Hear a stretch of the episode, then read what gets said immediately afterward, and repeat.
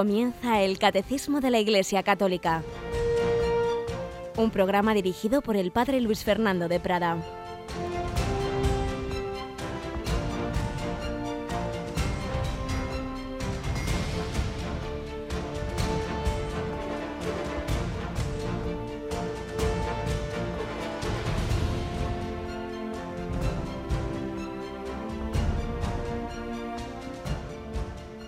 Sean Jesús, María y José. Muy buenos días, queridos amigos, querida familia de Radio María. Aquí estamos un día más, una semana más. Seguimos aprendiendo de la enseñanza de la Santa Iglesia, de su escritura, de su tradición, de la vida de los santos, de su magisterio. Todo ello sintetizado en el Catecismo de la Iglesia Católica. Y seguimos avanzando en Radio María cuando ya hemos entrado en nuestro año 16, lo celebrábamos el sábado pasado, ofrecíamos la Santa Misa por los bienhechores, por los voluntarios, por todos vosotros que de una manera o de otra, con vuestra oración, con vuestro voluntariado, con vuestros donativos, hacéis posible este milagro de Radio María. Un año más contamos con cada uno de vosotros, que no seáis meros oyentes pasivos, que todos pongáis ese granito de arena, cada uno según sus posibilidades ante todo en ese planteamiento sobrenatural de la vida de oración, pero también cada uno lo que pueda, hablando a los demás de Radio María, ofreciéndose quien pueda colaborar de alguna forma, poniendo ese granito de arena también económico para seguir extendiendo la radio de la Virgen. Tenemos con nosotros a Mónica Martínez. Buenos días, Mónica. Muy buenos días, padre. Felicidades. Igualmente, fue un día bonito, ¿verdad? El sábado. Sí, la verdad es que no, lo, no pude estar aquí en persona, pero bueno, estaba unida en espíritu y también escuchando. Sí, sí, tuvimos ese programa especial, nos habló el presidente, nos habló Lorena nos contó pues cómo en este año han ido incrementándose las actividades de voluntarios y con voluntarios, pero seguimos haciendo esa llamada porque particularmente para atender el teléfono necesitamos más voluntarios, así que desde la propia casa, teniendo ordenador, teniendo internet, hay un sistema con el que podéis ayudarnos a atender las llamadas. Si alguno puede, pues al acabar el programa que llama el 902 500 518. Y vamos nosotros adelante, estábamos con los santos ángeles y tanto la primera anécdota que solemos contar de algún hecho real vivido como la doctrina que vamos a exponer, pues sigue, sigue hablándonos de esos seres espirituales que Dios nuestro Señor nos ha dado como compañeros de camino. Con ellos queremos seguir caminando, queremos ser peregrinos con María hacia el Señor.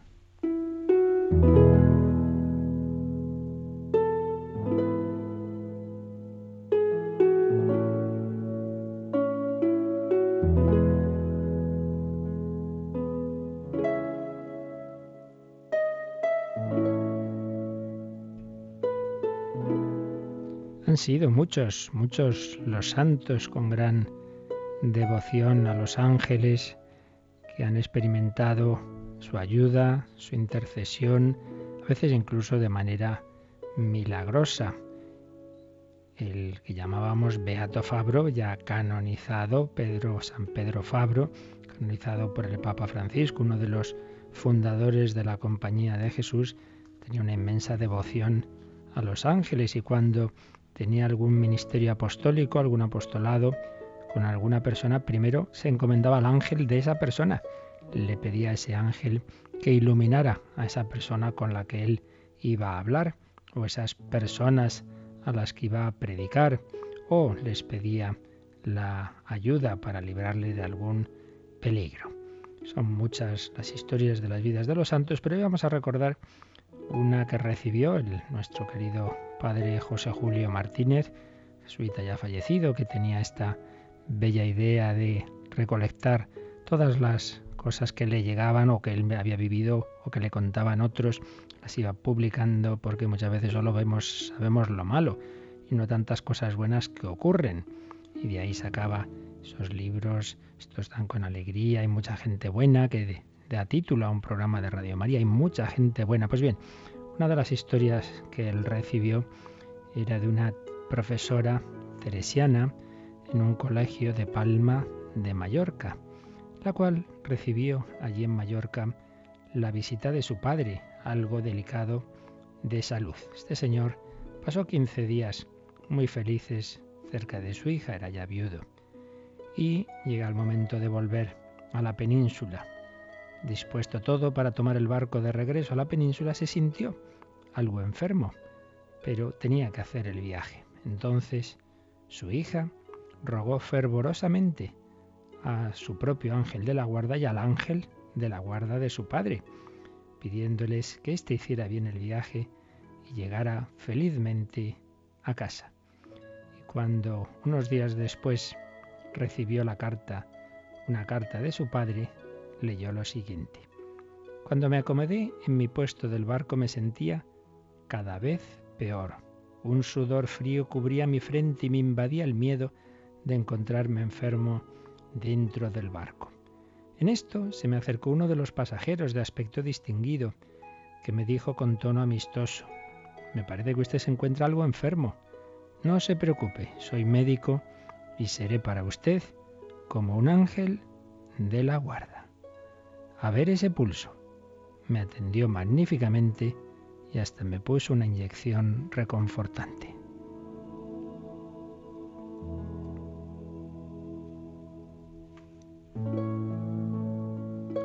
Cuando llegamos al puerto de Barcelona, me dijo que él no podía tomar el mismo tren que debía tomar yo para llegar a casa, pero me mostró a un amigo suyo, me presentó a un amigo que venía precisamente en ese tren y le pidió que me acompañara. Este amigo era tan noble y generoso como el médico y no me dejó ni un momento hasta entrar en casa.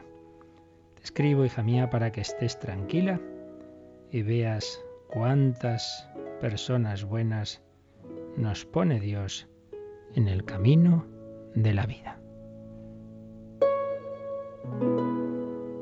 Y la hija no pudo contenerse sin exclamar agradecida, yo rogué al ángel de mi Padre y a mi ángel, y ellos han puesto esos dos señores que han atendido a mi Padre hasta dejarle en casa.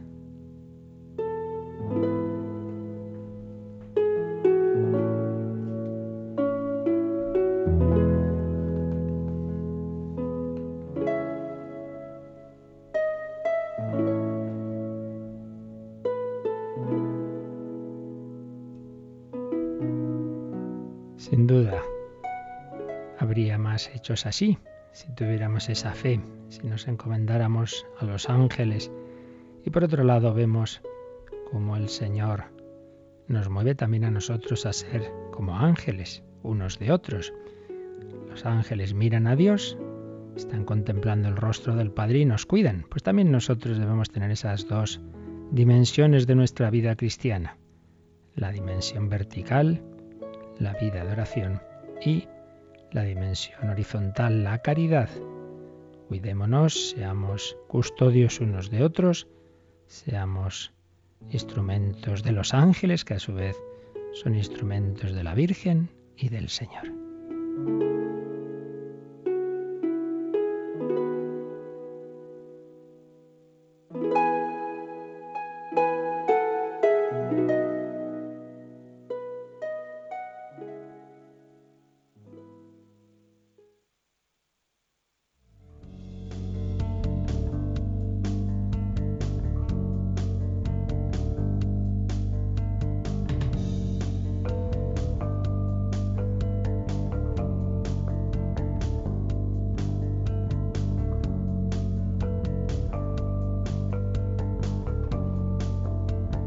Bueno, Mónica, ya sabes, tenemos que encomendarnos especialmente cuando se nos estropean los aparatos a San, Gabriel, San Gabriel que es el patrono de las comunicaciones. ¿Qué te sí, parece? Sí, bueno, pues me parece que no es cosa de niños el que sigamos teniendo devoción al ángel de la guarda.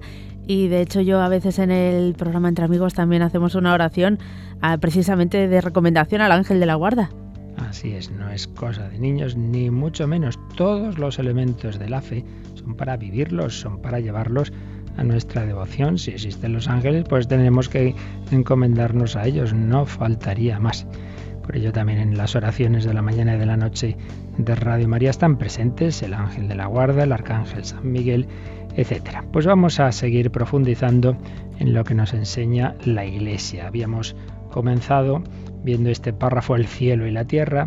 Vimos que decir que Dios ha creado, eh, que Dios es creador del cielo y de la tierra y de todo lo visible y lo invisible significa, por un lado, de todo. El cielo y la tierra es una manera de decir todo, todo lo que existe o es del cielo o es de la tierra. Pero es también decir las cosas visibles o las invisibles, en definitiva, las cosas materiales y las cosas espirituales.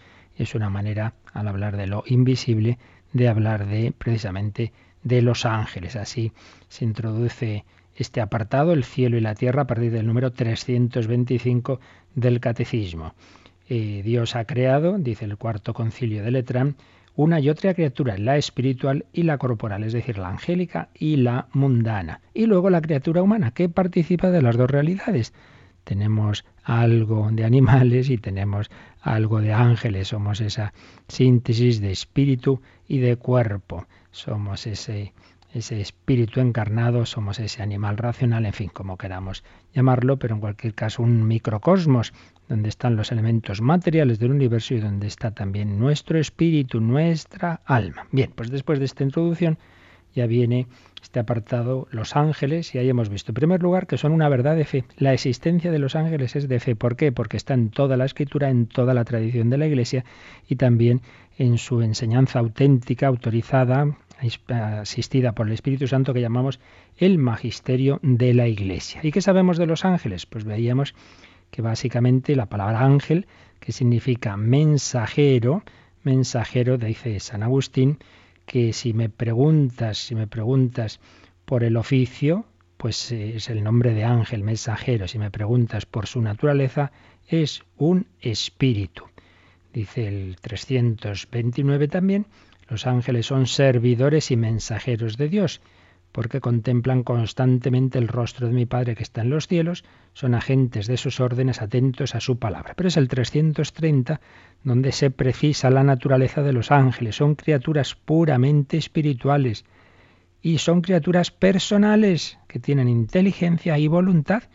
Cada uno de ellos tiene un yo, un yo libre que tiene inteligencia espiritual y voluntad espiritual y por ello en su libertad aceptaron los ángeles buenos la invitación a la amistad con Dios y otros en cambio se rebelaron, no aceptaron esa amistad con Dios y creados buenos se convirtieron en demonios. De ellos hablará el catecismo más adelante. También dice el 330 que superan en perfección a todas las criaturas visibles, tienen una gran perfección, un gran poder. Y bueno, desarrollamos todo esto siguiendo la doctrina de Santo Tomás y la síntesis del profesor Vadillo el día pasado. Pero vamos al siguiente apartado que tiene como titulillo Cristo con todos sus ángeles. Y leemos, por tanto, Mónica, el número 331. Cristo es el centro del mundo de los ángeles. Los ángeles le pertenecen. Cuando el Hijo del Hombre venga en su gloria, acompañado de todos sus ángeles, le pertenecen porque fueron creados por y para Él porque en Él fueron creadas todas las cosas, en los cielos y en la tierra, las visibles y las invisibles, los tronos, las dominaciones, los principados, las potestades, todo fue creado por Él y para Él. Le pertenecen más aún porque los ha hecho mensajeros de su designio de salvación. ¿Es que no son todos ellos espíritus servidores con la misión de asistir a los que han de heredar la salvación? Es un número muy bíblico, como veis, está empedrado de citas bíblicas, todas ellas del Nuevo Testamento, muy interesantes. Ahora vamos a ampliar alguna de ellas. Y aquí se nos insiste en que no nos olvidemos de que los ángeles son de gran perfección, pero son criaturas. Y en cambio Jesucristo es el Hijo eterno de Dios. Por ello han sido creadas, los ángeles creados por Él y para Él, como nosotros.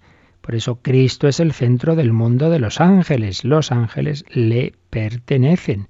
Hoy día hay algunas corrientes de nueva era, de esoterismo, que dan mucha importancia a los ángeles, casi como si fueran seres divinos, pues eso no corresponde a la fe católica. No dejan de ser, en efecto, criaturas creadas en el tiempo por Dios. Y creadas por el Hijo Eterno de Dios, que luego hecho hombre, pues naturalmente es su Rey y Señor. Y como cita se nos ha recordado esta de Mateo 25, 31, que Jesús nos habla de cómo será el juicio final cuando el Hijo del Hombre venga en su gloria acompañado de todos sus ángeles. Los ángeles son de Cristo, le pertenecen, ante todo porque han sido creados por Él y para Él.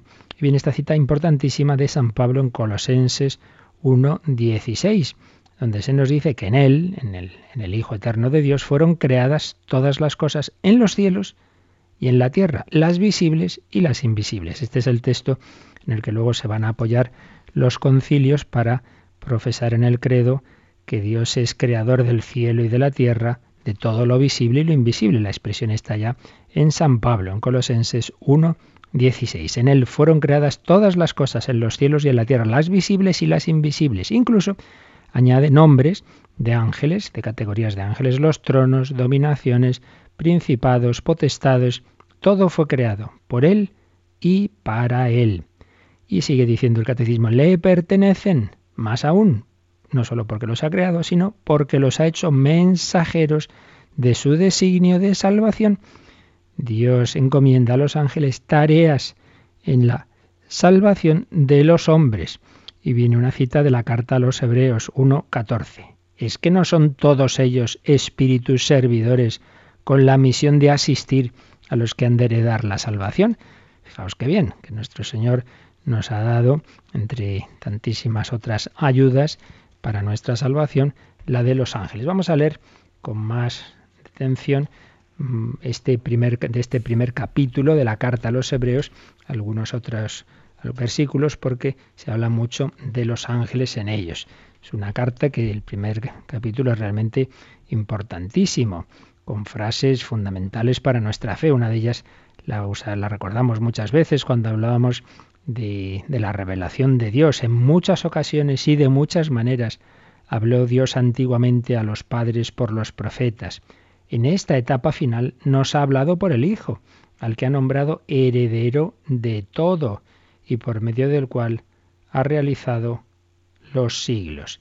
En esta etapa final nos ha hablado por el Hijo. Dios ha hablado de muchas formas en la historia, pero todo ello ha culminado en la revelación en el Hijo. Entonces nos va a hablar en este primer capítulo muy muy fuertemente de quién es el Hijo de Dios. Él es reflejo de su gloria, impronta de su ser.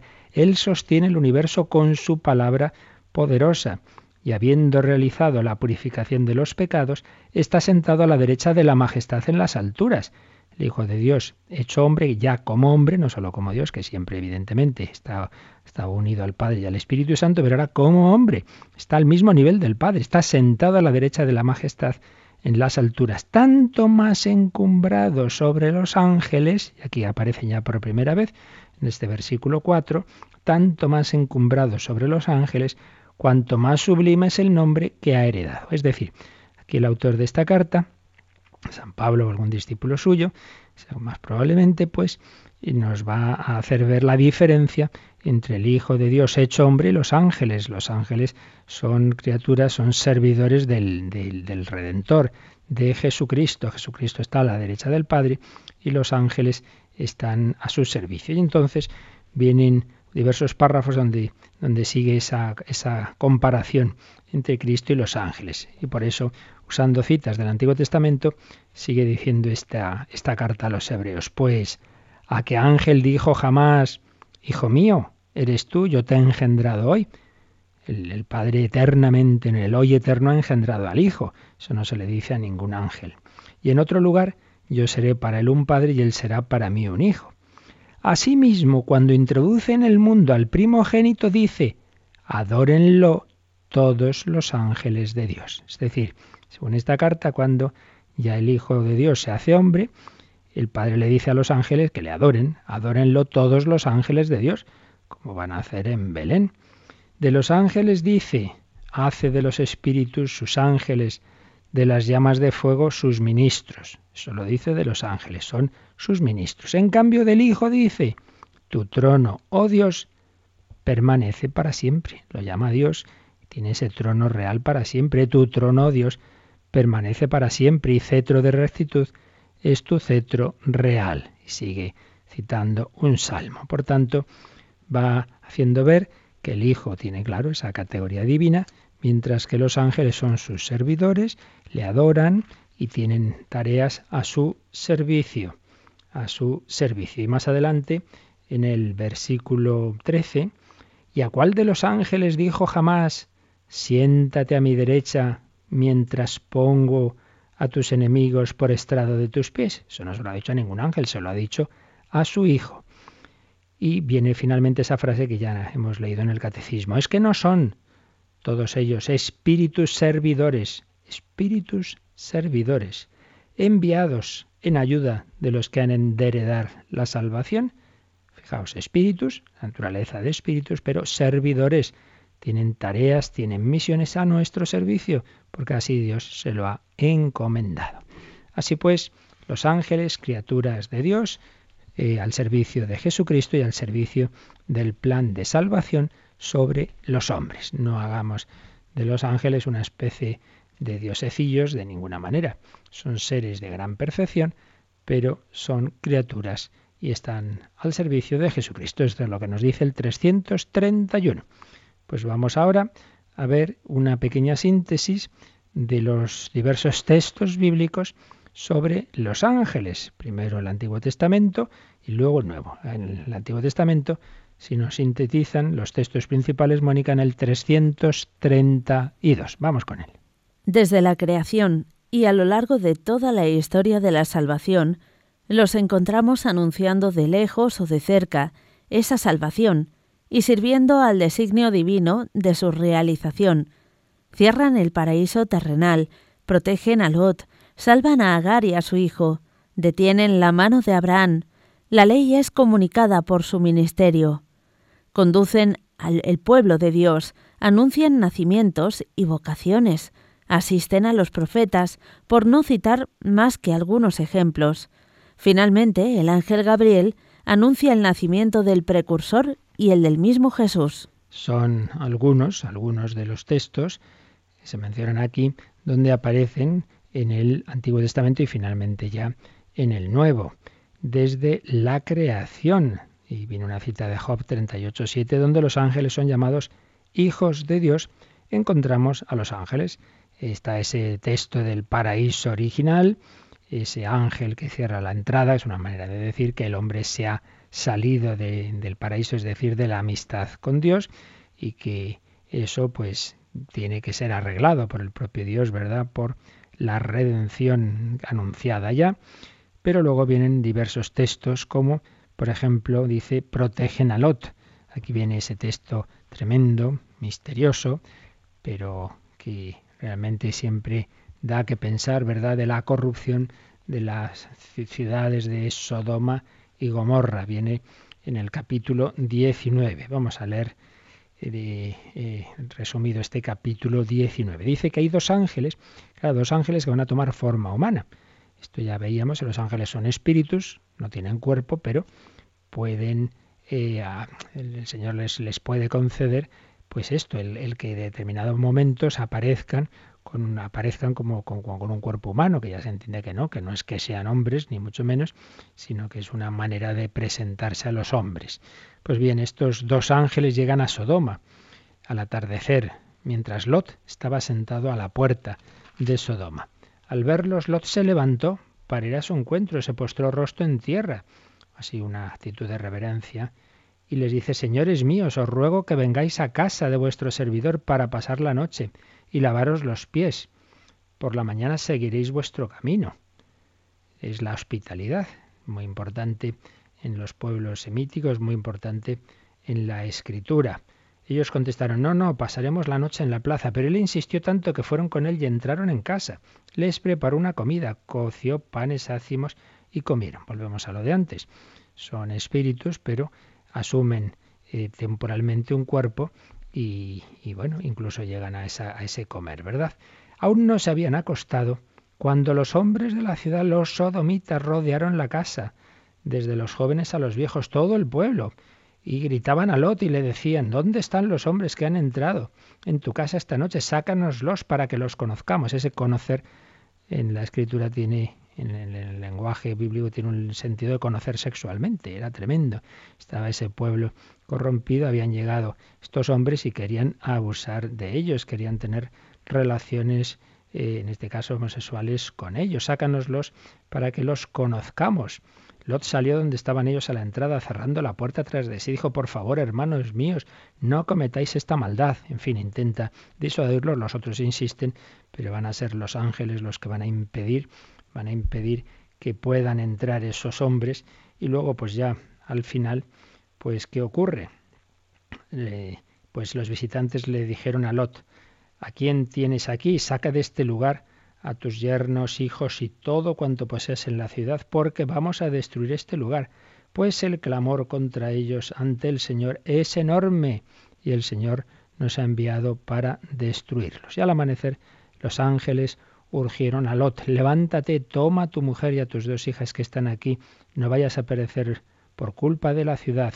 Y como no se decidía, los hombres los tomaron de la mano a él, a su mujer y a sus dos hijas, por la misericordia del Señor hacia él, y los sacaron poniéndolo fuera de la ciudad, y así los libran de la destrucción que va a sufrir esa ciudad de Sodoma junto con la de Gomorra. Texto misterioso, pero que en cualquier caso nos indica cómo el Señor envía a sus ángeles para ayudar a los hombres a los que están intentando serle fieles, como lo fue Lot en medio de la corrupción de aquellas ciudades. Eh, protegen a Lot, salvan a Agar y a su hijo. Eh, Agar, una de las mujeres con las que Abraham tuvo, tuvo un hijo. Eh, detienen la mano de Abraham cuando Abraham iba a, cumplir lo que él creía que le había encomendado a Dios, que era sacrificar a su hijo Isaac, pero cuando ya va a hacerlo el ángel del Señor detiene la mano de Agar. Viene una cita de Hechos 7:53 donde se nos dice que la ley fue comunicada por su ministerio, así lo dice San Esteban. Conducen al pueblo de Dios, cuando va el pueblo de Dios por el desierto, según nos cuenta el libro del Éxodo, anuncian nacimientos, diversos jueces que llamamos personajes del Antiguo Testamento, como Gedeón, como otros jueces, pues son anunciados, son anunciados eh, a sus padres esos nacimientos, como Sansón, por, por, por un ángel anuncian nacimientos y vocaciones. Y vocaciones. Y en este sentido hay un texto muy, muy bonito, famoso, que está en Isaías. Isaías, la vocación de, de Isaías, del gran profeta Isaías, la tenemos en el capítulo 6, el capítulo 6 de este, de este profeta. Vamos a leerla porque es un texto realmente muy bello. El año de la muerte del rey Ocías, vi al Señor, esto lo está escribiendo Isaías, vi al Señor sentado sobre un, tono sobre un trono alto y excelso. La orla de su manto llenaba el templo. Junto a él estaban los serafines, tipo de ángel, cada uno con seis alas. Con dos alas se cubrían el rostro, con dos el cuerpo, con dos volaban, y se gritaban uno a otro diciendo, Santo, santo, santo es el Señor del universo, llena está la tierra de su gloria. Nos suena, ¿verdad? Con los ángeles y arcángeles y con todos los coros celestiales cantamos el himno de tu gloria decimos en la Santa Misa. Pues fijaos, tenemos aquí este fundamento, este texto, esos ángeles que estaban ante el Señor y se gritaban diciendo, Santo, Santo, Santo es el Señor del universo, llena está la tierra de su gloria. Temblaban las jambas y los umbrales al clamor de su voz, y el templo estaba lleno de humo, y yo dije, ay de mí, estoy perdido. Yo, hombre de labios impuros, que habito en medio de gente de labios impuros, he visto con mis ojos al Rey, Señor del universo. Pero entonces uno de esos seres de fuego voló hacia mí con un ascua en la mano que había tomado del altar con unas tenazas. La aplicó a mi boca y me dijo, al tocar esto, tus labios, ha desaparecido tu culpa, está perdonado tu pecado. Entonces escuché la voz del Señor que decía, ¿a quién enviaré? ¿Quién irá por nosotros? Y entonces contesté, aquí estoy, mándame. La vocación del profeta Isaías en el contexto de esa visión, una visión en la que ve al Señor rodeado de los ángeles, que le están adorando, que le están alabando, que le están glorificando, y uno de ellos, por otro lado, le purifica de sus pecados. Señor, no soy digno. Siempre ante Dios nos vemos indignos, siempre toda vocación nos dice, uy, uy, uy, uy, esto es demasiado para mí, pero Dios purificó a Isaías a través de ese ángel. Pues un texto bien bello, siempre aquí en estos textos bíblicos se mezcla lo que es la, la, esencia de la enseñanza que nos va dando la Iglesia con las imágenes, con las visiones, no hay que tomar las cosas al pie de la letra, pero nos transmiten una enseñanza. Y aquí nos quedamos pues con esas dos enseñanzas. Por un lado, los ángeles que están siempre en alabanza de Dios y por otro lado, que vienen a ayudarnos. Ahí son instrumentos de la vocación de Isaías, como en otros textos, pues por ejemplo, cuando el arcángel San Rafael acompaña a Tobías, pues nos, nos guían, nos cuidan, o cuando van guiando al pueblo por el desierto. Pues vamos nosotros también a unirnos a los ángeles, vamos a adorar al Señor, vamos a alabarle, vamos a glorificarle en este momento con una canción en directo que cantaba, eh, digo, con una canción que tenemos aquí grabada de un concierto en directo de, de Martín Valverde, que nos invita con los ángeles a alabar al Señor, a adorarle. Vamos a hacerlo así también nosotros hoy.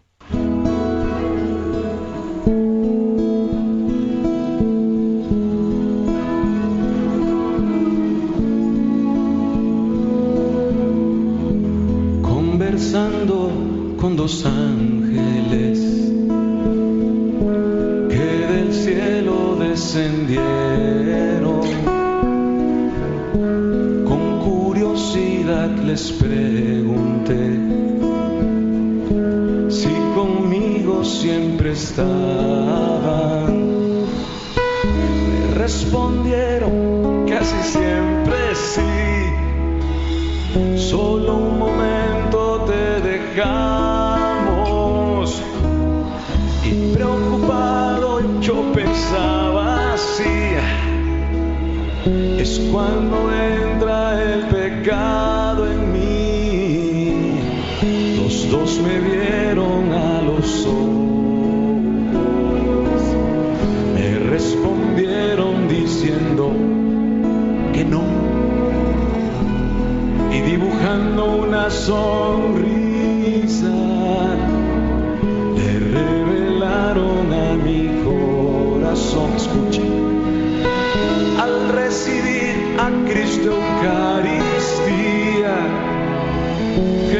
envuelto en una luz divina. Y alrededor de ustedes nos quedamos. Todos los ángeles cantando. ¿Se acuerdan?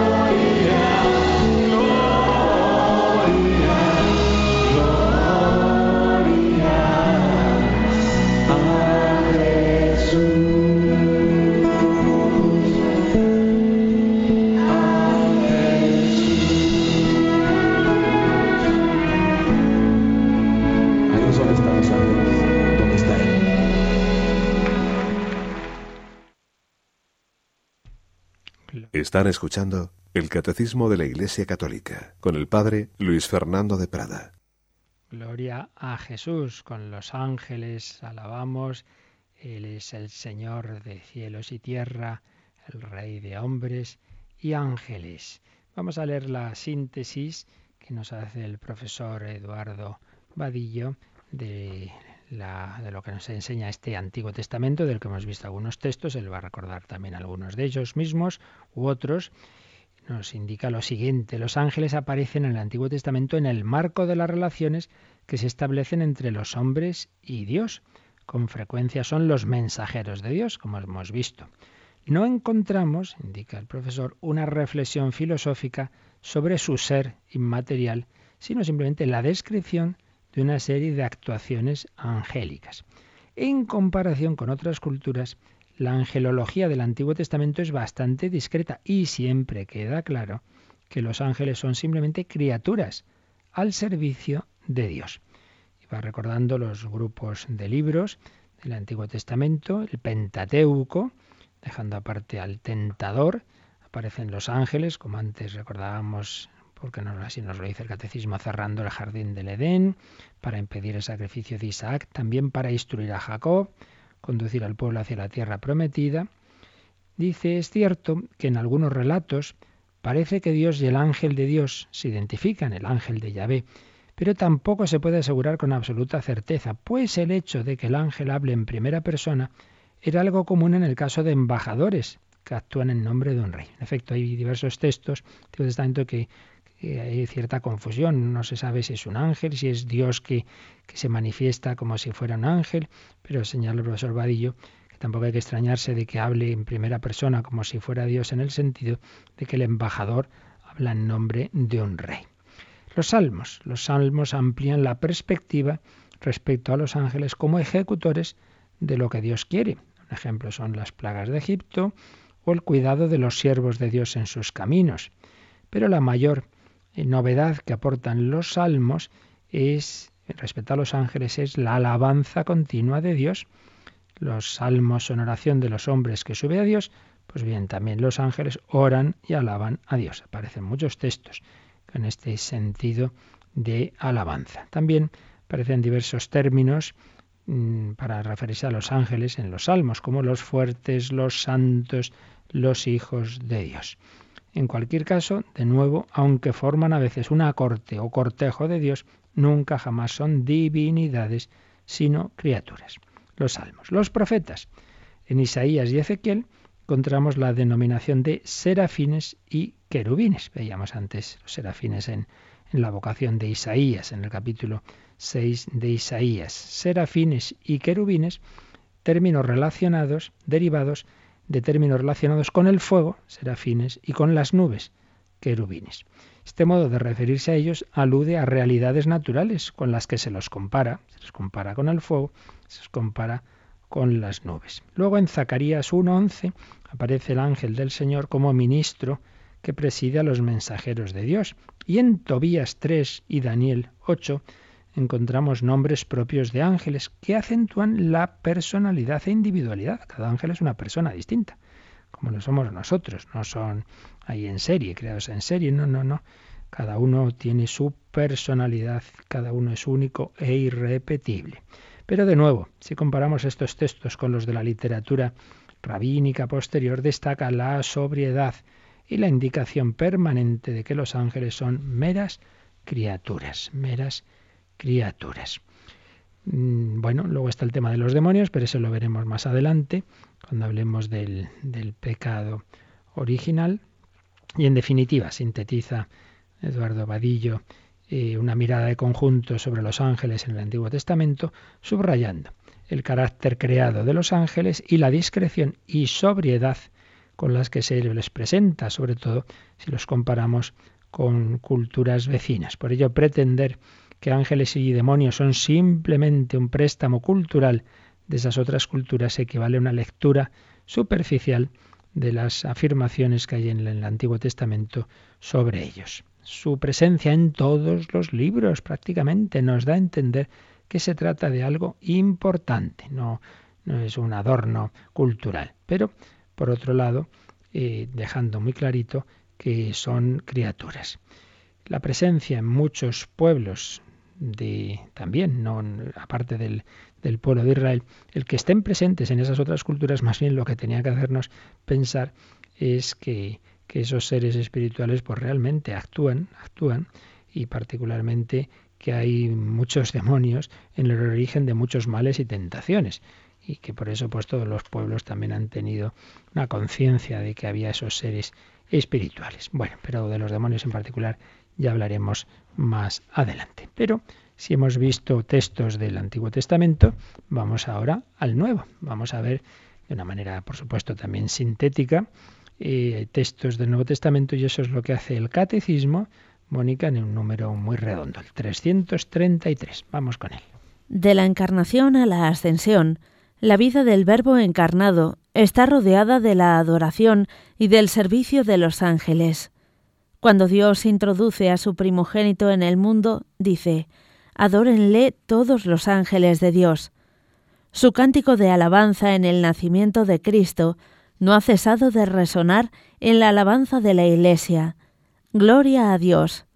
Protegen la infancia de Jesús, le sirven en el desierto, lo reconfortan en la agonía.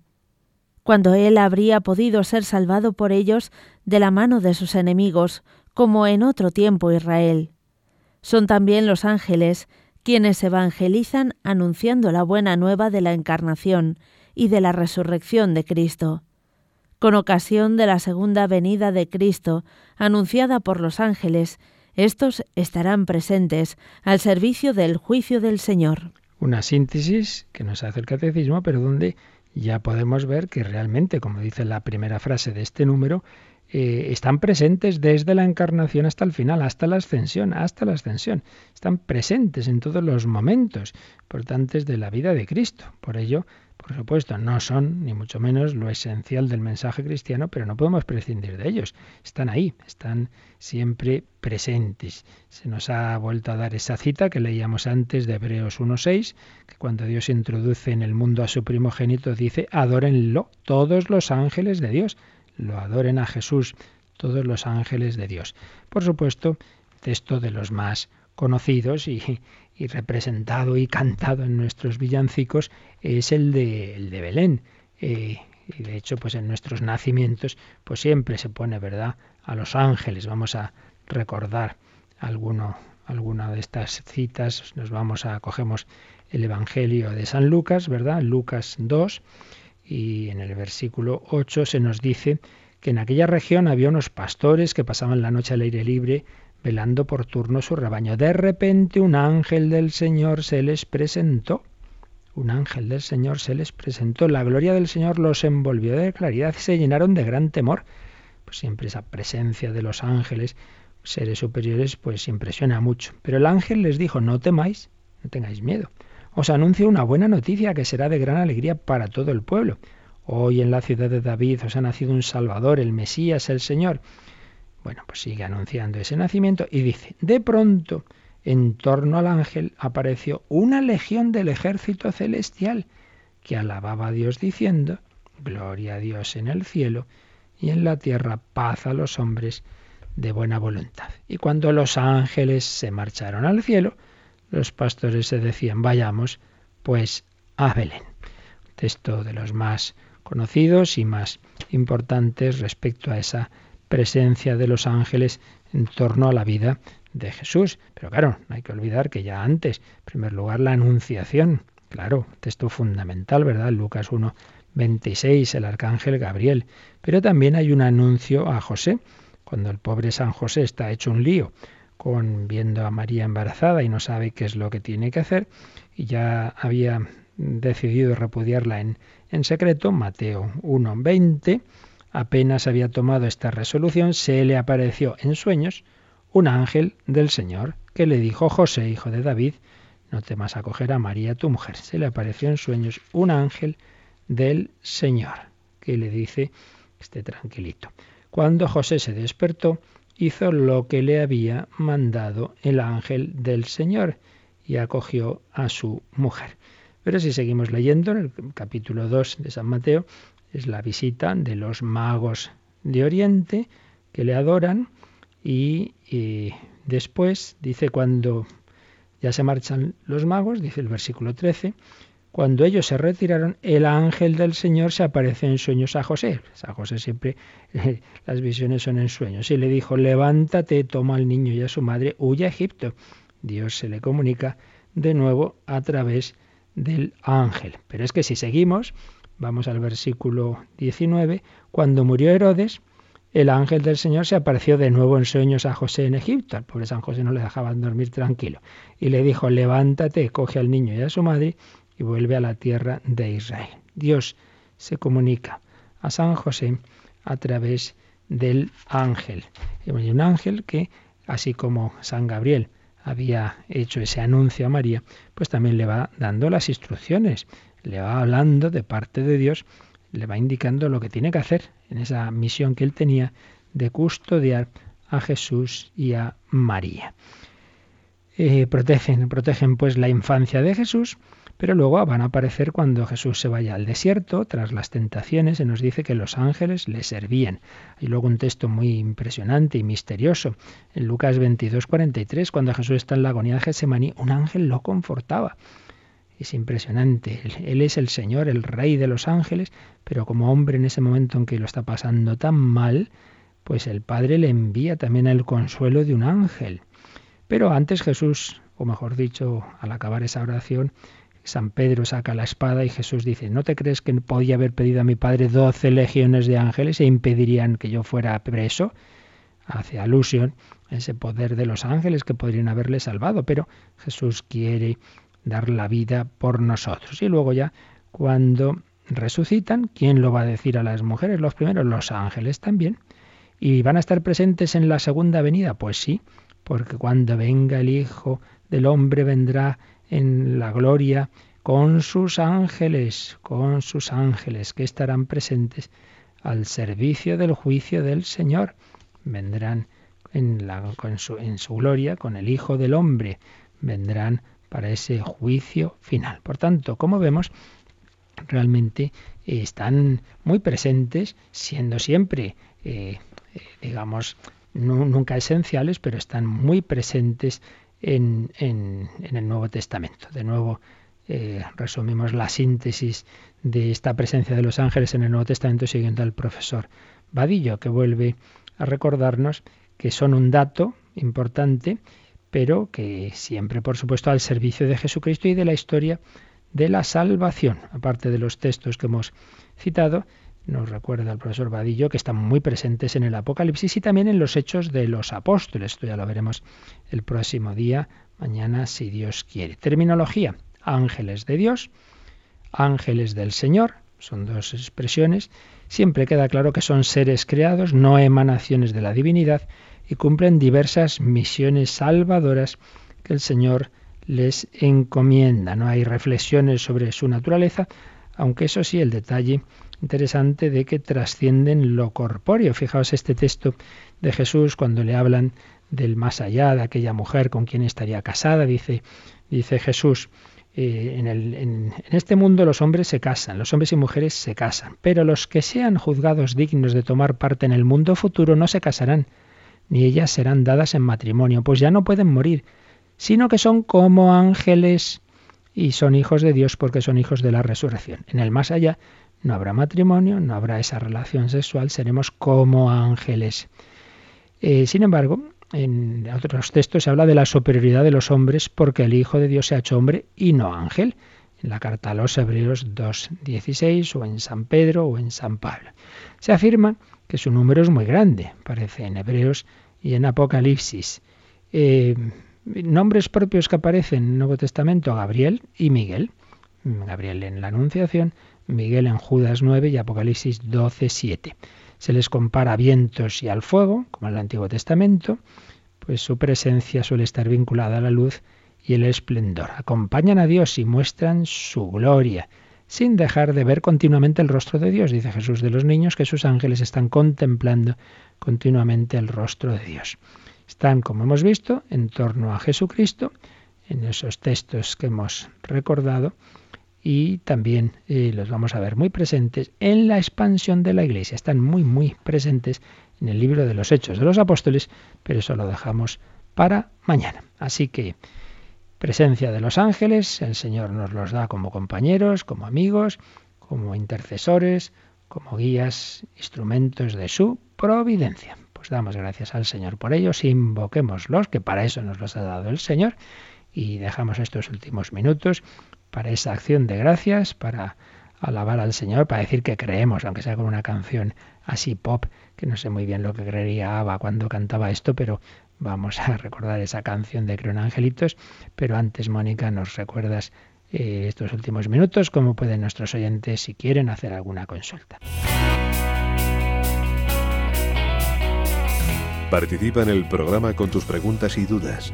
Llama al 91 153 8550. También puedes hacerlo escribiendo al mail catecismo arroba radiomaria.es. Catecismo arroba radiomaria.es.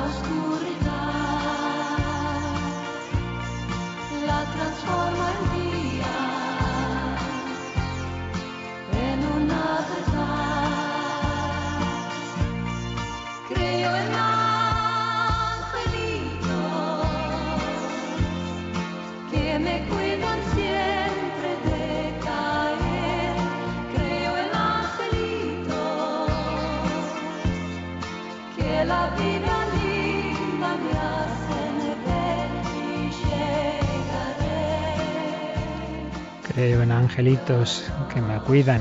¿Te gusta, eh, Mónica? Sí, la verdad es que sí. ya sabía yo que la pones en entre amigas. Sí, sí, sí. Hay que aprovechar de lo que, bueno, también en el mundo profano, pues hace referencia a la fe, ¿no? Claro, que sí. Eso hacemos también mucho en el nombre de Dios, como veremos esta noche con alguna canción también que hemos preparado sobre la oración. Bueno, ¿qué llamadas tenemos? Pues eh, está la centralita que arde. este tema yo creo que... Tampoco hay que darle más importancia del que tiene. bueno, pero genera muchas dudas. Por ejemplo, Edu de Móstoles dice que el Evangelio, eh, que dice el Evangelio que al morir seremos como ángeles. La pregunta que le genera son dos. Una, ¿el hombre es, según él, es el Evangelio, como mayor o menor que los ángeles en el reino de Dios? Y segunda, si puede un hombre que ha muerto servir de mensajero de Dios si es que es como un ángel. Madre mía, tantas cosas. Lo primero está más claro. Por un lado, por un lado se indica que la naturaleza nuestra de por sí es inferior a la de los ángeles, pero por otro lado también se indica que el Hijo de Dios ha hecho hombre y no ángel. Y luego además, claro, cuando estemos ya en el estado transfigurado, en el estado transfigurado, pues en efecto, ahí ya no tenemos las limitaciones eh, corporales, físicas que tenemos aquí. En ese sentido diríamos, bueno, hemos avanzado, pero la escritura y la revelación no entra a decir, pues ya cuando estemos en estado final somos superiores. Bueno, es que no hay que olvidar una cosa, ¿eh? y esto es importante para todos estos temas. La revelación no va a saciar curiosidades, va a decirnos lo que nos hace falta saber para cumplir lo que tenemos que hacer. Esto es muy importante. Nunca indaguemos tonterías que no nos sirven para nada. Lo que tenemos que saber es, a mí qué me hace falta saber para yo salvarme y ser santo. Esa es la clave, ¿verdad?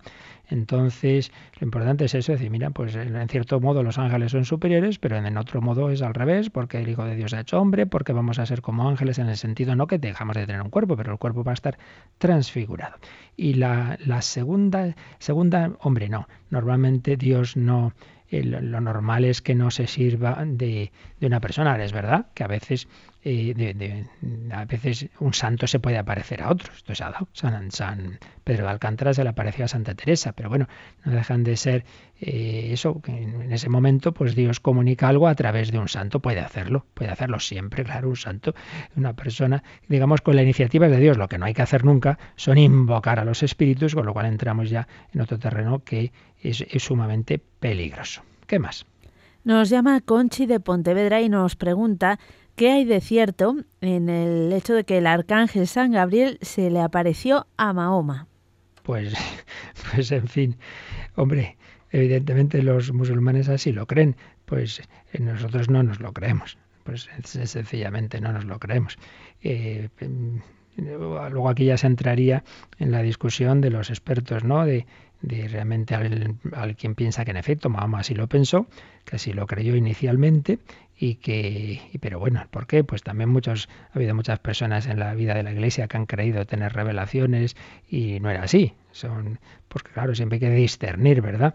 Entonces, desde luego, pues, pues poco hay de cierto en como nosotros así lo entendemos y como un servidor así lo cree, pues, pues que no, porque Dios no se contradice, no va eh, siete siglos después a decir eh, Dios a través de San Gabriel una cosa distinta a lo que había dicho ya en la plenitud de la revelación, que es el cristianismo. Así nosotros lo creemos, con todo respeto, evidentemente, a quien no lo crea así. ¿Qué más? Pues si le parece padre, como ya no tenemos tiempo, lo dejamos las próximas llamadas para mañana. Sí, pero no nos da tiempo todavía aquí a una cosita. Tengo un correíto del otro día. Eh, bueno, gracias a Dios por poder contar con Radio María. ¿Cómo podemos comunicarnos con los ángeles? ¿Solo mediante el habla, mentalmente? ¿Podríamos utilizar la escritura? Bueno, vuelvo a lo de antes, no hay que armarse aquí líos. Pues es, pues como nos dirigimos a los santos, pues en la oración, la oración vocal o la oración mental. Lo de la escritura, pues no sé yo muy bien qué se quiere decir con esto.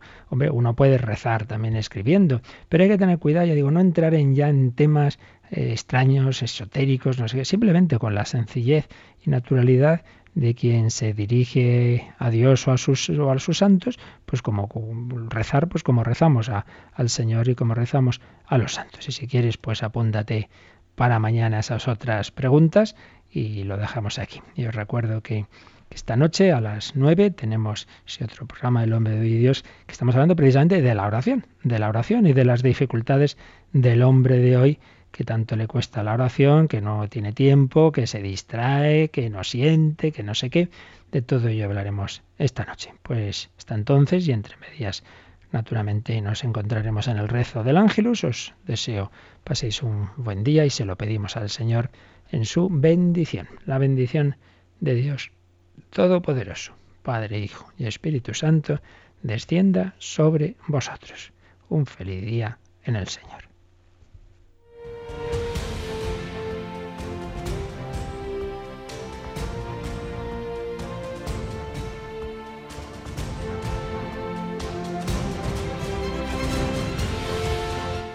Han escuchado en Radio María el Catecismo de la Iglesia Católica